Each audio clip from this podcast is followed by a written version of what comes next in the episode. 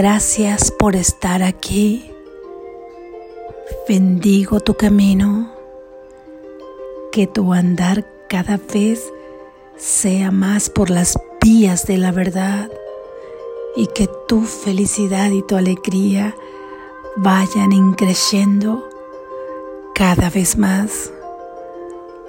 Lección 169 Por la gracia vivo, por la gracia soy liberado, por la gracia vivo, por la gracia soy liberado, por la gracia vivo, por la gracia soy liberado. La gracia es el atributo del amor de Dios que más se asemeja al estado que prevalece en la unidad de la verdad. Es la aspiración más elevada que se puede tener en el mundo, pues conduce más allá de él. Se encuentra más allá del aprendizaje, aunque es su objetivo, pues la gracia no puede arribar hasta que la mente no se haya preparado a sí misma para aceptarla de verdad. La gracia se vuelve inevitable para aquellos que han preparado un altar donde ésta pueda ser dulcemente depositada y gustosamente recibida. Un altar inmaculado y santo para este don. La gracia es la aceptación del amor de Dios en un mundo de aparente odio y miedo. Solo mediante la gracia pueden desaparecer el odio y el miedo, pues la gracia da lugar a un estado tan opuesto a todo lo que el mundo ofrece que aquellos cuyas mentes están iluminadas por el don de la gracia no pueden creer que el mundo del miedo sea real. La gracia no es algo que se aprende. El último paso tiene que ir más allá de todo aprendizaje. La gracia no es la meta que este curso aspira a alcanzar.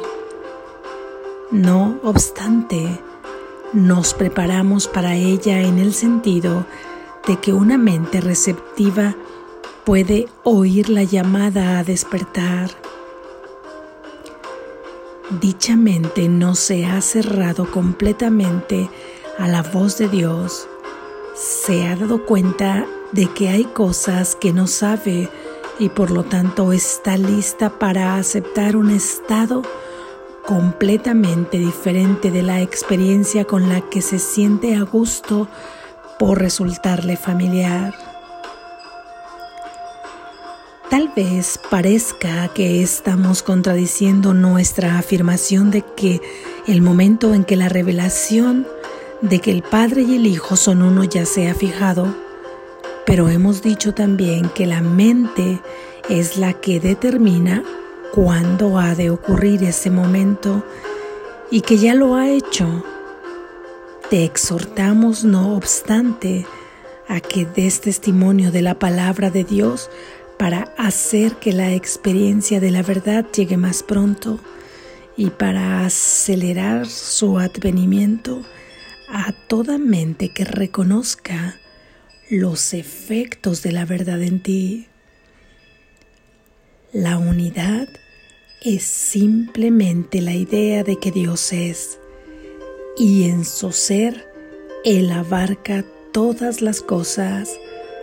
Ninguna mente contiene nada que no sea Él. Decimos, Dios es. Y luego guardamos silencio, pues en ese conocimiento las palabras carecen de sentido. No hay labios que las puedan pronunciar ni ninguna parte de la mente es lo suficientemente diferente del resto como para poder sentir que ahora es consciente de algo que no sea ella misma. Se ha unido a su fuente y al igual que ella simplemente es.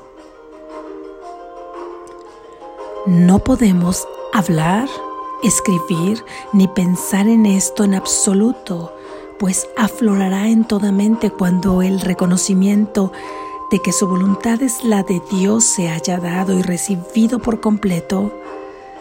Ello hace que la mente retorne al eterno presente donde el pasado, donde el pasado y el futuro son irre inconcebibles.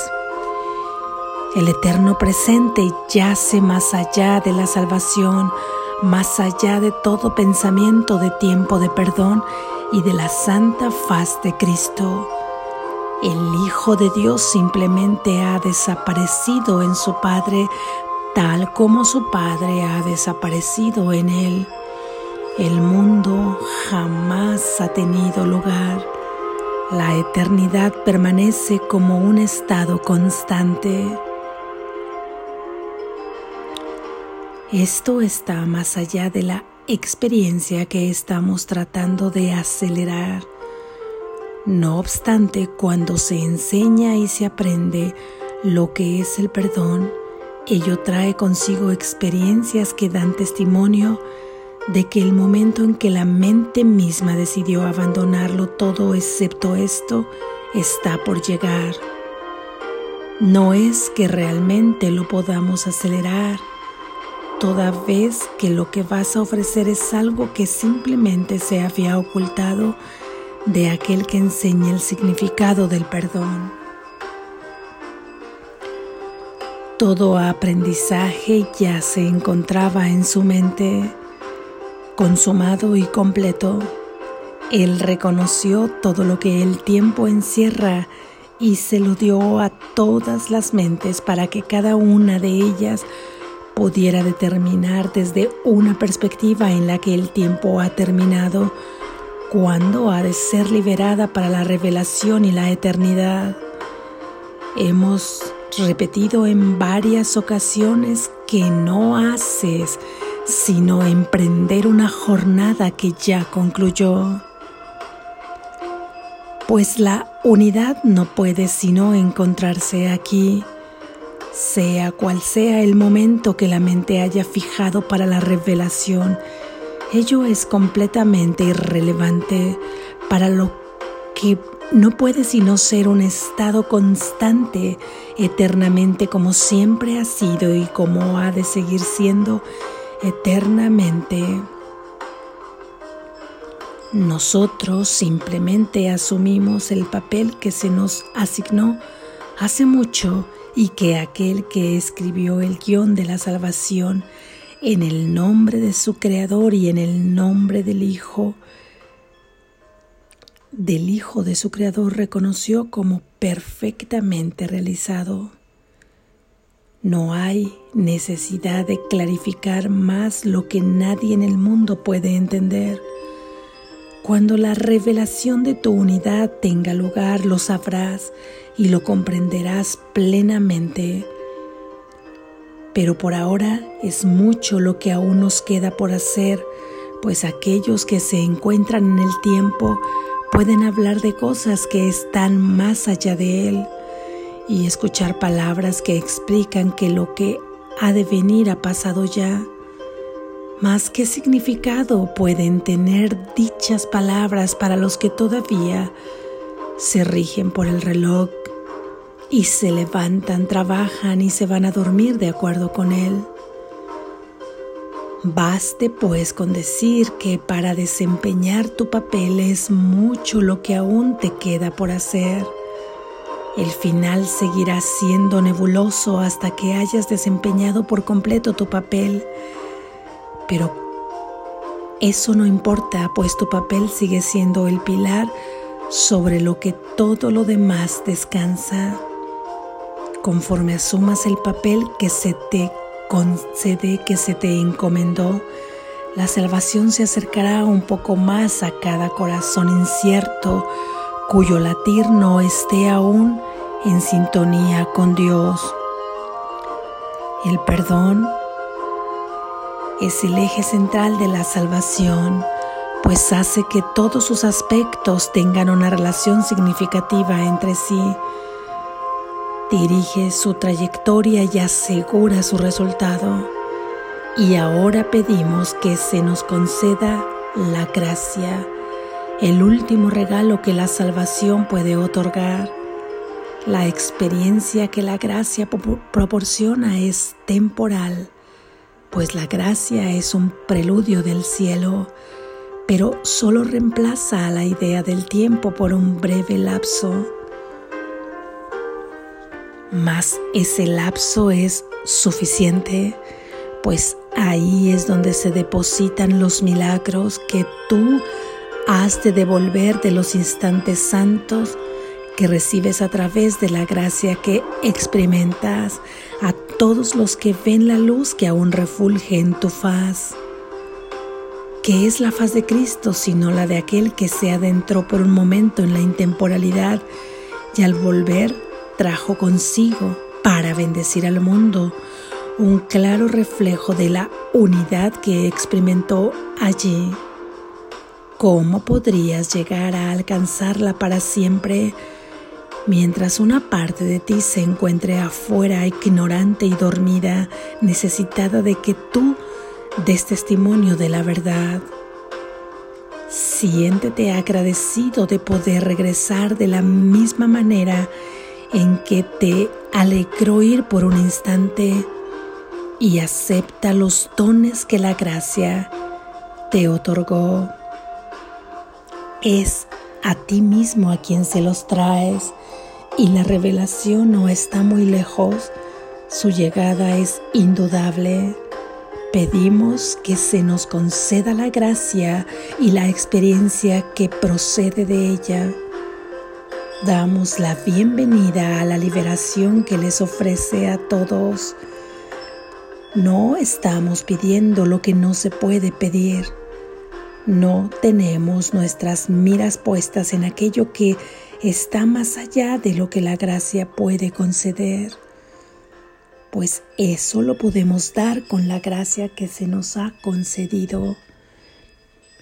Nuestro objetivo de aprendizaje de hoy no excede lo que expresa esta plegaria, más que puede haber en el mundo que sobrepase lo que en este día le pedimos a aquel que nos concede la gracia que pedimos tal como se la concedió a Él. Por la gracia vivo, por la gracia soy liberado, por la gracia doy, por la gracia he de liberar. Así es. Gracias Jesús. Reflexión. Hoy en esta idea continuamos hablando de la gracia. Ayer le decíamos a nuestro Padre que reclamábamos la gracia que Él nos había regalado le pedíamos, le decíamos, tu gracia me es dado, me es dada, yo la reclamo ahora. Vimos que la gracia era recibir todo ese amor infinito, todos esos dones que Dios comparte con nosotros y que para ello no teníamos nada que hacer, porque otorgárnoslos había sido su voluntad, su gracia era su voluntad, su gratitud hacia su propio Hijo creado por Él. Y no había forma, no hay forma de cambiar esa voluntad del Padre para con su Hijo. No había necesidad de hacer absolutamente ningún sacrificio. No había que hacer absolutamente nada más que aceptar y recibir ese amor. La gracia es que por su favor, por su puro amor que tiene hacia ti, te lo ha dado todo. Por su gracia, por la gracia de Dios, es que no tienes que hacer nada. Y en esta idea de esta lección continuamos hablando de la gracia. Nos dice, por la gracia vivo. ¿Recuerdas que en una de las lecciones habíamos dicho que solamente hay unidad de espíritu, solo hay única verdad, unidad de una solamente y hay unidad en la vida? Porque solamente tenemos una vida y esa vida es la que compartimos con Dios. Y entonces aquí en esta lección se nos dice, por la gracia vivo, porque ha sido la voluntad de Dios la que te concibió como su Hijo. El Creador hizo su creación en ti por su voluntad, por su gracia, por su favor, por su gran amor a su creación. Y por eso tú vives ya todo lo que Él ha otorgado vida es vida eterna, sin opuestos, sin muerte. Así que ya hemos dicho en anteriores lecciones que todo aquello a lo que llamamos vida, pero que ponemos como su opuesto la muerte, como si aquello que vive pudiera morir siendo que si concibes que así es la vida, esta no puede ser real porque esta no es la vida que tu Padre te ha dado por su gracia. Tú vives eternamente, aunque estés pensando en la muerte. Y recuerda que muerte no es solo la muerte de ese cuerpo físico en el sueño, sino cualquier estado de incomodidad, el mínimo fruncimiento de ceño, la molestia, la ansiedad, la carencia, el sacrificio, todo ello, la soledad, el vacío, los celos, la envidia. Eso es morir. ¿Cómo podrías vivir con alegría, con inmensa felicidad, con una seguridad infinita, con una paz plena? con una plenitud y una libertad indescriptible, como con todos estos sentimientos y estas emociones en las que te crees que eres ese ser que puede sentir todo esto. ¿Te imaginas al Hijo de Dios que ha recibido todos sus dones, teniendo estas emociones? sintiéndose carente cuando el reino de los cielos es de Él, es que entonces, por la gracia de Dios vives eternamente, mientras tú crees estar desarrollándote en este sueño, es que tu vida continúa intacta. Tu vida permanece, está ahí ha estado siempre acompañándote. Pero no has dejado que tu verdadero ser esté, tome el control de tu vida, tome el control de ese vehículo. Entreguémoslo al Espíritu Santo para que se ponga al servicio del Espíritu, al servicio del amor de Dios, para extender el amor de Dios. Así es que por la gracia vivimos y si nos hemos hecho prisioneros en un sueño o creemos estar prisioneros en este sueño porque creemos ser el sujeto, el héroe de este sueño, el que vive esto, estas experiencias, estas, escenas, estos escenarios, es que entonces tenemos de alguna forma prisionera a nuestra mente, a la parte de la mente que es una con la de Dios, porque no la hemos dejado ser, no la hemos dejado aflorar, no la hemos dejado salir de escena. Y hoy nos viene a decir Jesús que no solo por la gracia de Dios tú vives, yo vivo, sino que por la gracia de Dios también eres liberado. Su voluntad es que seas liberado y esto se hace y se cumple. Su voluntad se hace y se cumple en el cielo y en la tierra. Así es que no tienes nada de qué preocuparte porque de que serás liberado y de que ya fuiste incluso liberado porque esto se dio desde el momento que Dios otorgó su gracia para que fueras liberado. Es verdad que aún esa liberación por la gracia aún no arriba a tu mente porque no está preparada para ello. Nosotros tenemos que preparar el altar para que la gracia pueda ser recibida. Imaginemos metafóricamente como un altar hermoso cuando se lo dedicas a Dios. Cada uno pondrá en ese altar lo que considere o según en la religión que siga, si es que sigue alguna y si no, simplemente tal vez creerá en los ángeles, en Buda, en alguna virgen, le pondrá cosas hermosas que para él, para ella tengan un simbolismo, tal vez flores, tal vez agua, tal vez cuencos, imágenes, colores.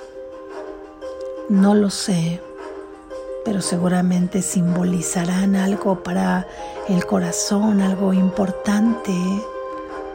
Y es que entonces estás preparando ese altar para que sea para ti sagrado, tu lugar de oración, tu lugar de rezo, tu lugar de refugio de tu corazón,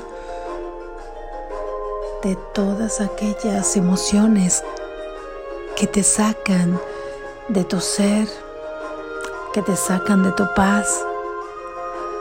Asimismo, nosotros tenemos que preparar un altar limpio limpio de todas estas creencias falsas que tenemos, de todas estas proyecciones que hemos creado, surgidas del miedo, de pensamientos falsos que después proyectamos y materializamos ahí en el mundo.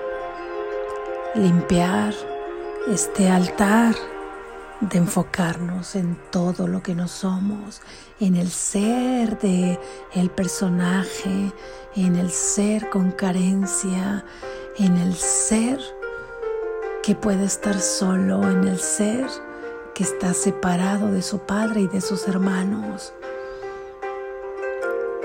En todo eso que has creído en limpiarlo de todo el valor que le has otorgado en este mundo dejando que tu enfoque esté ahí, buscando la felicidad fuera de ti, rehuyéndole a tu encuentro con tu verdadero ser y lo limpiamos con nuestras prácticas.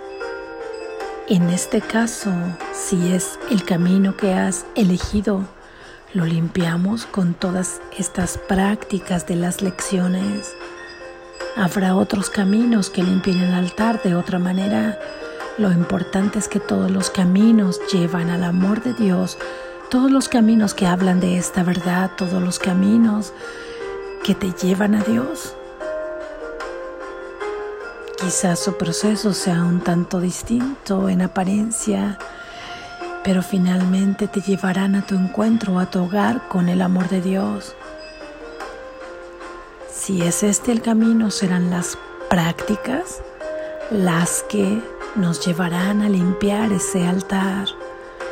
Cuando entramos en el silencio, cuando entramos en esa meditación, cuando entramos a reflexionar acerca de la idea, cuando permitimos que nuestra mente caiga esa lluvia de pensamiento abstracto que parece que tenemos ahí olvidado es que entonces estamos limpiando nuestro altar, estamos preparando a la mente para que en ella pueda arribar esta gracia de la liberación, la gracia, qué palabra más bella, más hermosa. Así es que ahora tienes derecho, siempre lo has tenido, pero ahora hazlo consciente a todo lo bueno. ¿Por qué lo tienes? Por la gracia de Dios. Es que tú eres inocente. ¿Por qué lo eres? Por la gracia de Dios. Es que todo se te proveerá por la gracia de Dios. Tú estás a salvo por la gracia de Dios. No deja de hablarnos Jesús en esta idea, en esta lección del perdón y de nuestra función. Porque nos dice que nuestra función es perdonar. Acuérdate que no lo ha venido diciendo en anteriores lecciones. Y esa función de perdonar es la que nos permite barrer, barrer y limpiar por completo ese altar, prepararlo, todo aquello que te duele, que te lastima, que ves allá afuera, que te causa miedo, son llamados al perdón. Toda persona que crees que te lastima es un llamado a perdonar todo aquello que te reprochas y que te juzgas a ti mismo es un llamado a perdonar. No tienes tú que perdonar porque ni siquiera sabemos cómo. Pídele a Dios, pídele al Espíritu Santo, pídele a Jesús que te diga, que te guíe cuál es el verdadero perdón y entrégale tu voluntad, tu dosis, tu pequeña dosis de una buena voluntad para perdonar. Dile quiero querer perdonar. Y así estaremos limpiando el altar para recibir, para que arribe en nuestra mente la gracia, la gracia de la liberación. Y se nos concederá porque esta es la voluntad del Padre que se hace en el cielo como en la tierra. Así es que se te permitirá entrar a la intemporalidad. Digamos por un instante, porque ahí no existe el tiempo. El tiempo solo lo has concebido aquí. Por eso es que aunque ya se ha aceptado esta gracia desde el momento que Dios te la dio, cada mente pensará que tiene un tiempo distinto para que le sea revelada y cada mente lo hará en el momento en que en este mundo así lo haya decidido. Pero tú entrarás, se te revelará ese preludio, esa gracia de esa liberación. Y eso será suficiente para que tú con toda la alegría regreses a este mundo de sueño y en tu faz tengas ese rostro lleno de luz, que todos sabrán que has tocado algo celestial, algo divino, y todos querrán seguirte, todos querrán ir en pos de lo que tú has tenido, de lo que tú has traído y así estarás haciendo un llamado para su propia liberación y estarás inspirando para que todos quieran limpiar su altar a través del perdón, a través de ejercer su función. Y lo que tú habrás logrado experimentar será tan grande y maravilloso que no volverás a olvidar jamás quién eres y de dónde vienes y tendrá una alegría tan grande en tu rostro que jamás habías imaginado.